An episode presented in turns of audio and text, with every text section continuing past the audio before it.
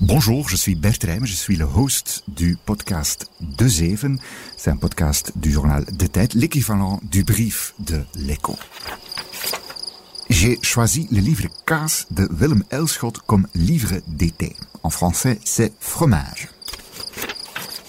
Kaas raconte l'histoire de Frans Laarmans, un employé de bureau qui travaille dans une société dans le port d'Anvers. Il vit une vie ennuyeuse et il veut en changer. Au funérailles de sa mère, il se laisse convaincre de devenir commerçant de fromage. Il devient l'importeur pour la Belgique d'une marque de fromage d'Edam en Hollande et le voilà qui se met à penser vraiment beaucoup.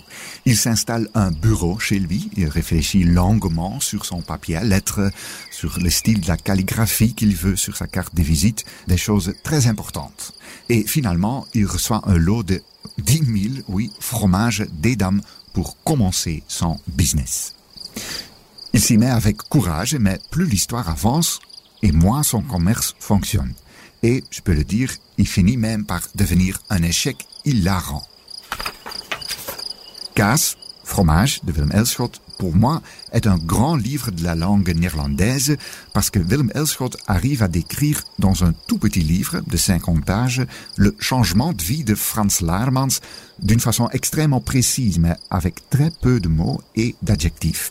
C'est donc une analyse de la caractère d'un homme qui a raconté magistralement dans un style épuré et avec beaucoup d'humour. On lit le livre à côté de la piscine en une fois sans arrêter. La première phrase, eindelijk schrijf ik je weer. Omdat er grote dingen staan te gebeuren en wel door toedoen van meneer van Schoonbeke.